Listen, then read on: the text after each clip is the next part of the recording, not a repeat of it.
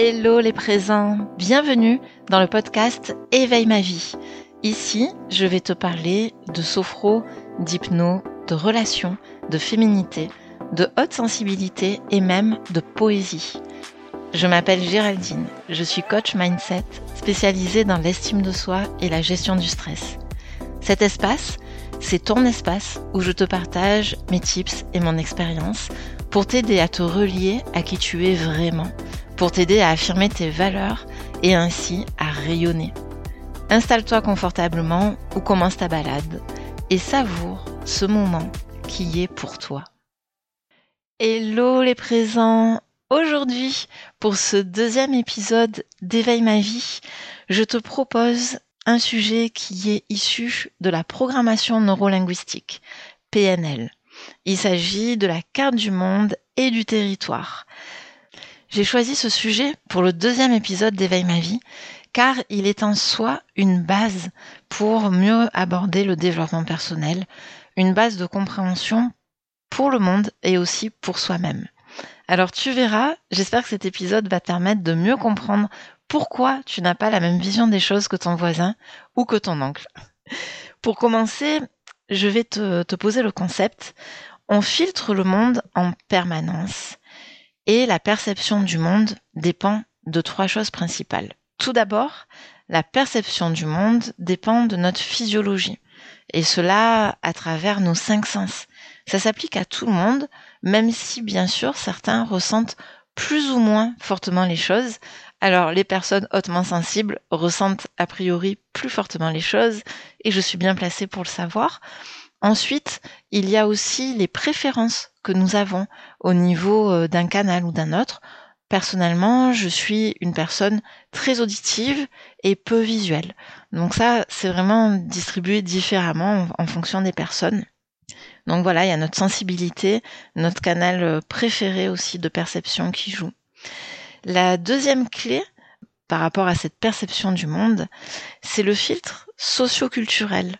Alors ce filtre-là, euh, il dépend de notre langue maternelle, de nos expressions, de la distinction selon les origines. Par exemple, le mot neige pour les Esquimaux peut être décliné en 18 mots différents pour définir quel type de neige.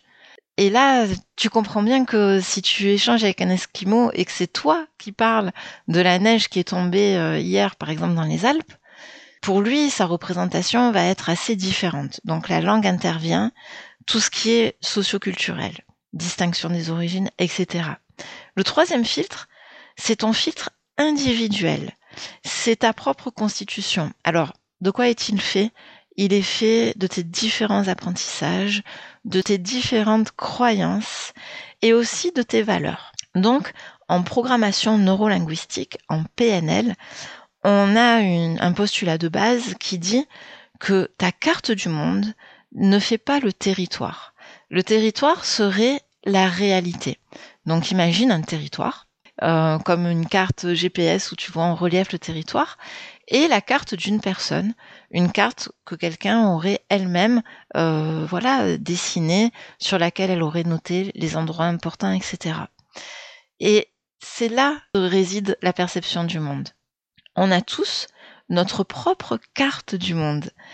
Tout ça, c'est vraiment fait par les cinq sens, ce fameux filtre socio-culturel et ce filtre individuel, apprentissage, croyances et valeurs. Toutes nos expériences encodent à chaque fois notre appréciation du monde. Ça, c'est vraiment très important. Alors, je te donne un exemple tu vis une situation très désagréable dans un endroit précis. C'est la première fois que tu vas à cet endroit et il se passe une situation vraiment très désagréable. Tu vas filtrer à travers ce souvenir quelque chose qui va être lié à cet endroit.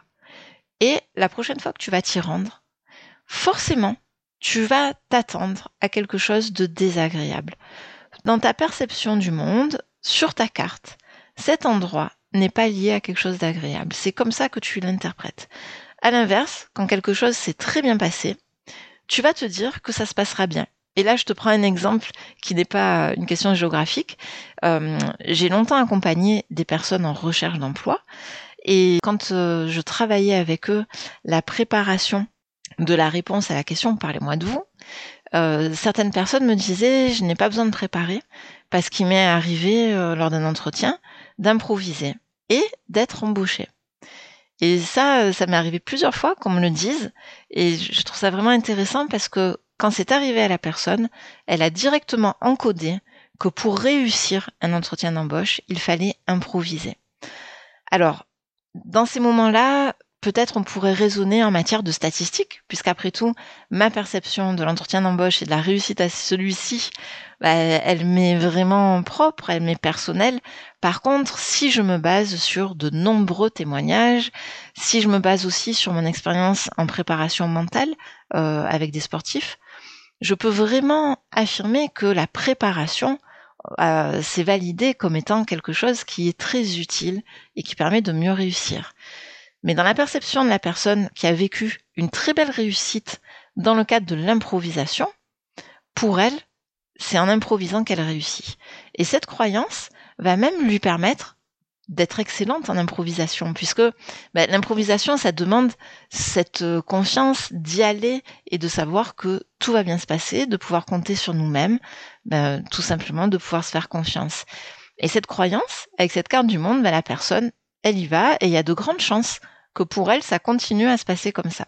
Alors, pour l'histoire de l'entretien d'embauche, moi je te conseillerais quand même d'avoir les deux, de pouvoir considérer que tu es super bon en improvisation et d'avoir quand même un petit peu avant préparé une trame. Mais ça, tu vois, c'est ma proposition personnelle qui te parle de ma propre carte du monde. Alors si je reviens sur euh, le sujet de la carte du monde, c'est vraiment une opinion que tu as sur le monde. Et cette opinion, elle est, elle t'est vraiment propre. Tu ne peux pas démontrer si elle est vraie ou si elle est fausse. Toi, tu y crois, tu la valides, et à travers tes croyances, tes expériences, tes valeurs, tes choix, c'est vraiment ce que tu valides. En aucun cas, cette carte du monde est autre chose qu'une opinion. Chacun peut avoir son opinion. Ça peut varier du tout au tout selon les personnes. Alors là, c'est intéressant parce que si en théorie, on arrive à comprendre que la carte du monde de chacun n'est pas le territoire, et que on arrive à raisonner en se disant que la vision du monde des uns et des autres est leur propre opinion du monde, alors il n'y aurait aucune raison de se disputer, par exemple, lors d'un repas de famille au sujet de euh, thèmes pris dans l'actualité, etc où chacun se dispute une réalité qui veut expliquer à l'autre.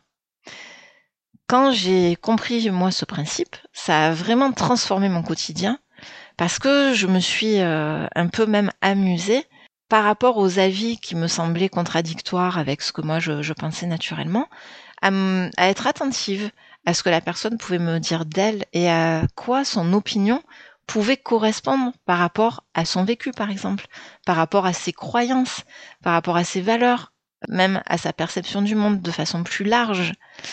Et c'est là que c'est vraiment intéressant parce que en faisant cet exercice, en se rendant plus ouvert, euh, en prenant vraiment l'opinion de la personne comme le résultat de tout ce qui constitue cette personne, qu'il y est propre, euh, c'est sûr qu'il n'y a pas de raison d'être dans des malentendus de communication, voire dans des débats houleux ou même des disputes. Donc ça, c'est vraiment très intéressant. C'est quelque chose que je vous invite vraiment euh, à, faire entrer chez vous, cette conscience que un individu se balade tout le temps avec sa carte du monde. Et il n'y a pas de choses qui seraient complètement absurdes, incohérentes, sans fondement. Qui je suis pour pouvoir décréter ça par rapport à une autre personne qui, elle, a eu tout son parcours, toutes ses valeurs, euh, toutes ses croyances. Voilà, la somme de tout ce dont on parle. Alors, les croyances, justement. Les croyances, je voulais faire un, zoom par rapport à ça. C'est euh, un système plus ou moins cohérent qui lui-même a été banalisé par le système d'éducation et par nos expériences qui ont validé ou invalidé le système euh, d'éducation. Alors, on voit bien à quel point c'est en lien avec l'histoire, les valeurs, les croyances. Elles sont là et elles ont été fabriquées par notre histoire. Elles font partie de notre histoire et elles vont guider la suite de notre histoire puisque nos actions ont un lien direct avec nos valeurs et nos croyances. Ainsi, quand quelqu'un est face à moi, il est porteur de tout cela. Moi personnellement, j'adore la rencontre. J'adore euh, découvrir alors, on parle de, en PNL, on parle de cartes, et c'est vrai que moi, quand une personne se trouve en face de moi et qu'on commence à échanger, c'est tout un univers que je découvre, et pour moi, sa carte, c'est son univers. Cet univers est toujours cohérent pour la personne. Cet univers a toujours du sens, et la personne est dans une démarche d'être pour ce qui est bon pour elle, même si moi, avec mes propres systèmes de référence, ma propre carte du territoire, je vais euh, me dire mais c'est pas possible, elle fait tout ce qui est pas bon pour elle. Ça aussi, c'est euh, une autre donnée de base de la programmation neurolinguistique, c'est que tout individu agit de son point de vue pour son propre bien. Et oui, et pourtant, parfois, nous, on n'en a pas forcément la vision, on n'en a pas ce, on n'arrive pas, en fait, à s'en rendre compte. Donc là, ça peut être vraiment intéressant de pouvoir déjà se dire waouh, leçon d'humilité. Pourquoi je m'enflamme à vouloir démontrer des choses à une personne qui, elle, pourrait m'en dire autant, puisqu'en vrai, cette carte du territoire, elle n'est pas démontrable.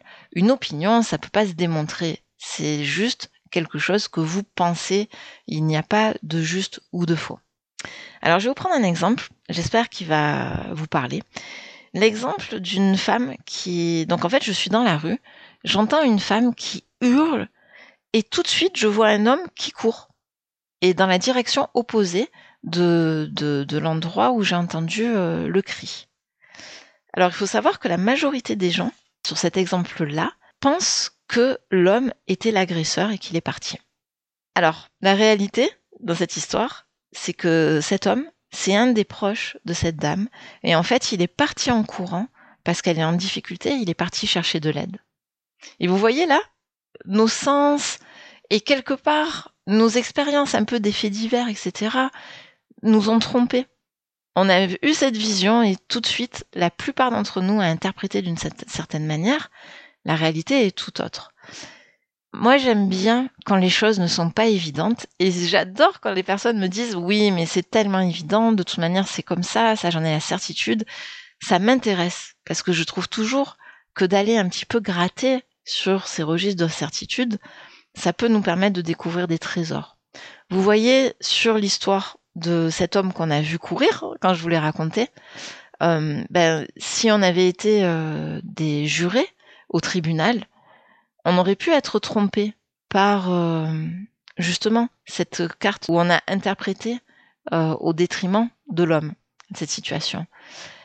Si vous vous ouvrez à quelque chose qui est plus large que vous, si euh, quand vous pensez percevoir quelque chose, vous vous rendez compte que c'est une opinion en soi, que le fait est peut-être tout à fait différent, vous ferez vraiment preuve d'une plus grande pertinence déjà à l'égard de la réalité, mais aussi, il y a euh, plus de chances que vous ne ratiez pas cette personne, que vous puissiez vraiment vous rencontrer, dans le sens de pouvoir la comprendre.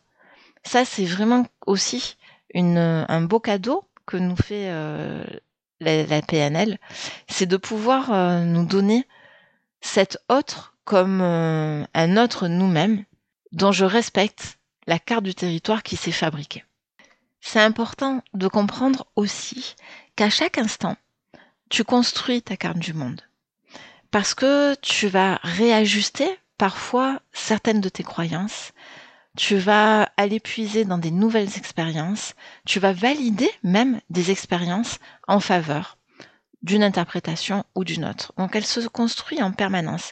Et ça, on va voir tout à l'heure que c'est super important pour toi de le savoir, parce que comme tu l'as construit en permanence, ça signifie qu'à tout moment, tu peux décider de la transformer à ton avantage.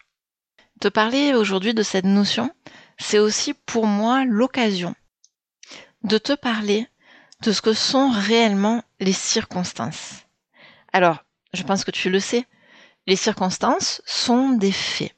Les circonstances dans notre vie sont ce qui arrive dans notre vie.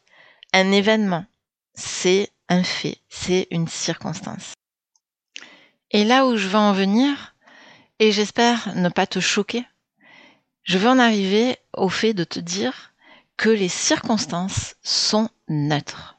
Alors, cette phrase, c'est une phrase de Brooke Castillo qui a créé le modèle de Brooke.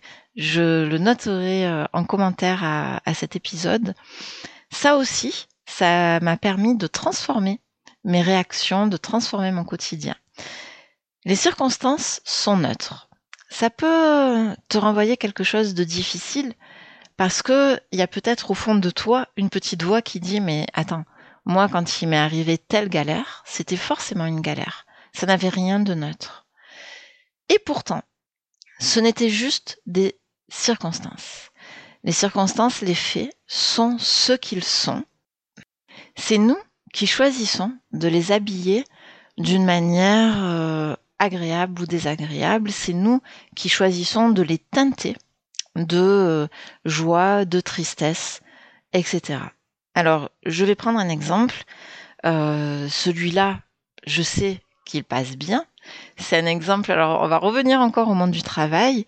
Si tu as un entretien d'embauche, que tu es super motivé parce que l'entreprise te plaît et que malheureusement tu n'es pas pris, alors tu vas peut-être être déçu et puis euh, peut-être être énervé ou euh, ressentir une, une émotion très désagréable.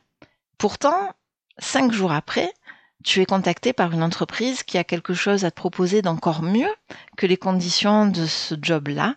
Et en plus, cette entreprise te plaît tout autant que la première entreprise. Alors, le jour où tu as raté l'entretien, on pouvait dire que ces circonstances-là, elles étaient plutôt heureuses.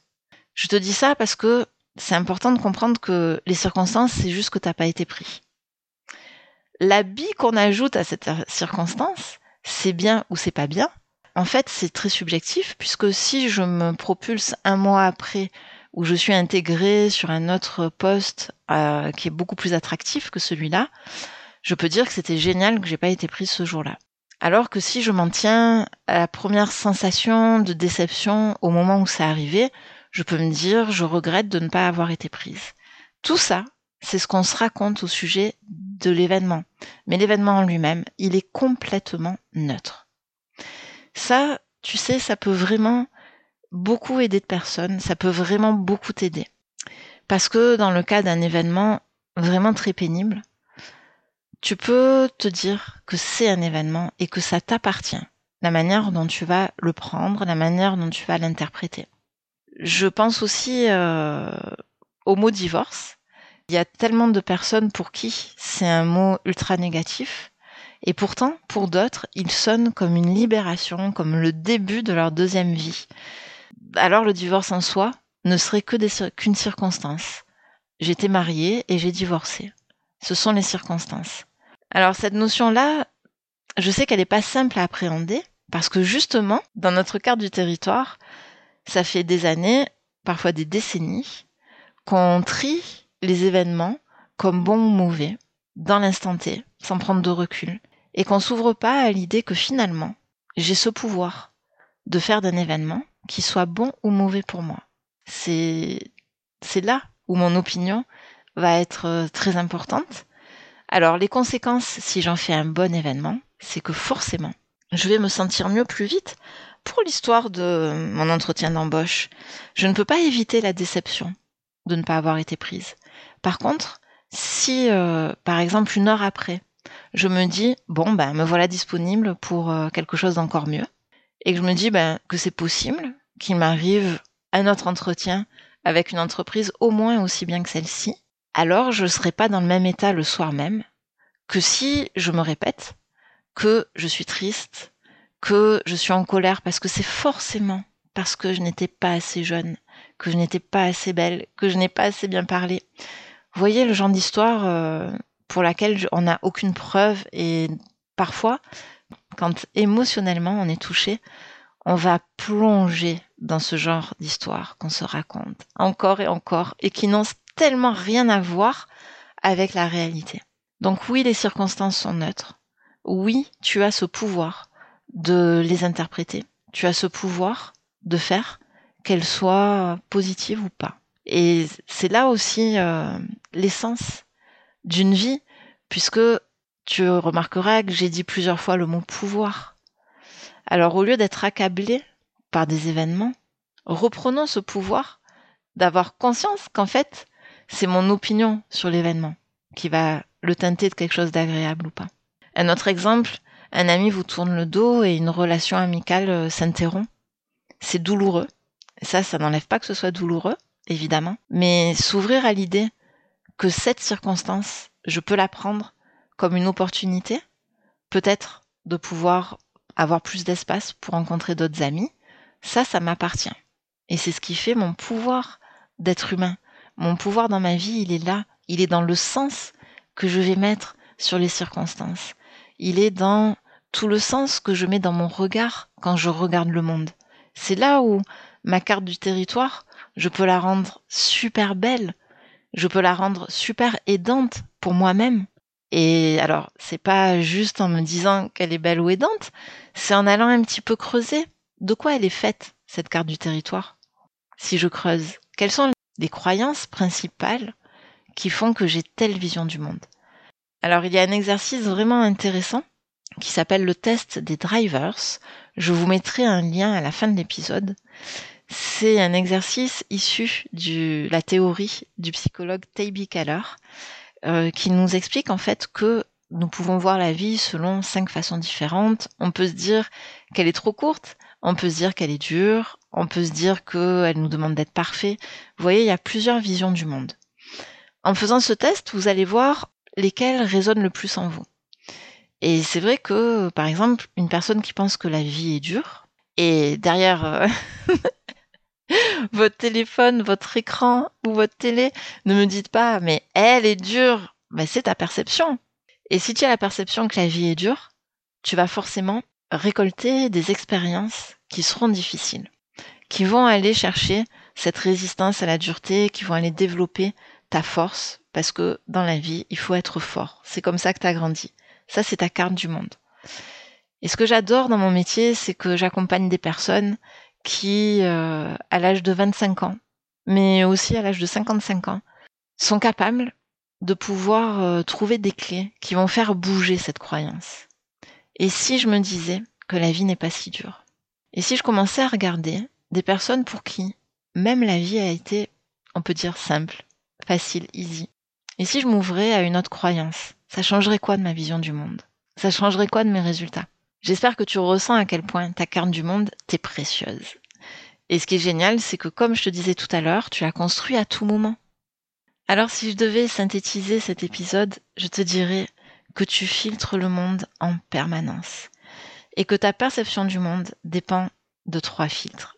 Le filtre de tes cinq sens, le filtre socioculturel et le filtre individuel qui est fait par tes apprentissages, tes expériences, tes croyances et tes valeurs. Ah, je voulais te dire, en préparant cet épisode, j'ai pensé que la chanson La vie en rose illustre bien cet état-là euh, de filtre du monde en permanence. Quand Edith Piaf est prise euh, dans les bras de son amoureux, elle voit la vie en rose.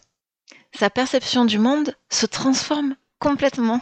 Et tu vois, c'est comme ça que ça se passe. Par rapport à ton ressenti, ben, quand on tombe amoureux, on peut avoir des croyances qui se bousculent, des choses qui changent en nous et qui font que ce qu'on voit à l'extérieur se transforme. C'est la vie en rose. Alors, justement, on va arriver à l'exercice. Je dis justement parce que euh, l'exercice que je vais te proposer, ça va être vraiment de pouvoir... Alors, il te faut euh, 10 petites minutes. Donc cet exercice va te permettre de pouvoir aller transformer cette carte du territoire, pouvoir aller titiller ton opinion au sujet du monde, ta vision du monde, parce que maintenant tu la prends pas comme c'est la réalité, ma façon de voir le monde, c'est ma réalité. On va aller un petit peu creuser tout ça. Tu as besoin d'une feuille, d'un stylo et de 10 minutes devant toi. Alors, commence par noter quel est ton plus grand désir? Alors, peut-être que ça va te prendre du temps pour y réfléchir. Aujourd'hui, là maintenant, quel est ton plus grand désir? Ensuite, tu vas répondre à la question, dans ta carte du monde, au sujet de cette thématique, donc en lien avec ton plus grand désir, si ton plus grand désir concerne une réussite professionnelle, alors ta carte du monde dit quoi de la vie professionnelle? Quelles sont tes croyances au sujet du travail, de l'emploi, de la profession Et là, tu vas les noter une à une. Et tu vas te demander, est-ce qu'elles me servent?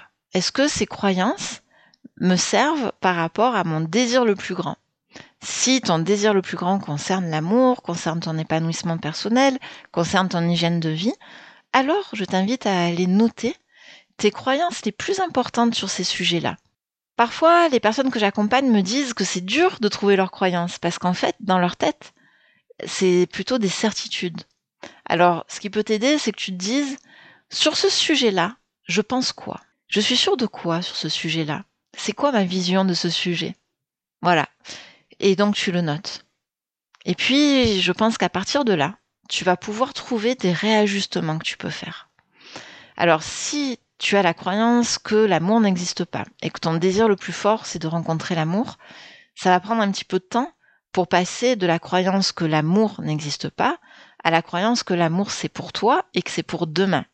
Il va falloir ramollir cette croyance. Mais ça, je pense que je t'en parlerai dans un prochain épisode. Grosso modo, ça passe par une étape où tu vas juste d'abord te dire et si l'amour existait? Tu vois, tu passes pas du oui au non ou du noir au blanc, tu passes d'abord par un intermédiaire qui est le fait d'interroger cette certitude. Et si c'était faux, que l'amour n'existe pas, et si l'amour existait? Tu vois le truc? Et à partir de là, tu vas noter vers quoi tu veux arriver. Quelle croyance pourrait t'aider? Alors, c'est compliqué de passer du tout au rien, de passer de euh, l'amour n'existe pas à l'amour c'est fait pour moi. Il y aura besoin de croyances intermédiaires. Et si l'amour existait, par exemple, ça, ça va être une étape. Et si c'était pour moi? Et puis, au fur et à mesure des jours et des semaines, tu vas pouvoir transformer cette croyance et je t'assure que ce que tu vas voir du monde sera complètement différent de ce que tu voyais auparavant. Voilà pour l'exercice. J'espère que cet épisode a pu te faire comprendre que non, il n'y a aucun intérêt à se disputer avec ton voisin parce que vous n'avez pas la même vision des choses. Tu ne pourras pas le convaincre. Il n'y a aussi aucun intérêt à regarder des émissions de débats perdus d'avance. Tu connais ce genre d'émission? Parce que personne ne va convaincre le camp opposé. Il est vraiment question de camps qui s'opposent. Ça, ça c'est intéressant parce que ça fait de l'audimat parce que forcément, chacun d'entre nous se retrouve d'un côté ou de l'autre et a tellement envie que la personne qui le représente donne des bons arguments, mais en manière d'opinion, il n'y a pas vraiment de bons arguments puisqu'il n'y a pas une réalité. Donc j'espère que sur ça, ça peut t'ouvrir à plus de clémence, à plus euh, bah, de quiétude aussi. Ça sert à rien de se battre pour convaincre les personnes quand on prend conscience de tout le bagage qui accompagne l'opinion d'une personne. Et c'est aussi une façon de se dire, waouh, je respecte son opinion. Parce que j'ai conscience que derrière, il y a toute une vie. Même si la personne a 12 ans, mais c'est toute sa vie qui a construit cette opinion-là. Et ça, c'est intéressant. Et ensuite, j'espère que cet épisode te permet aussi de pouvoir te dire, je décide que ma carte du monde, soit quelque chose qui me serve, que ma carte du monde, mon opinion de tout ce qui m'entoure soit quelque chose qui me fait du bien.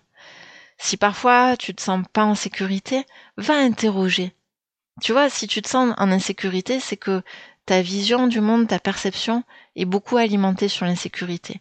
Alors, va chercher une autre lecture, un autre éclairage. C'est vraiment quelque chose qui peut beaucoup t'apaiser. J'espère que cet épisode t'a plu. Je te remercie de ta présence et de ton écoute.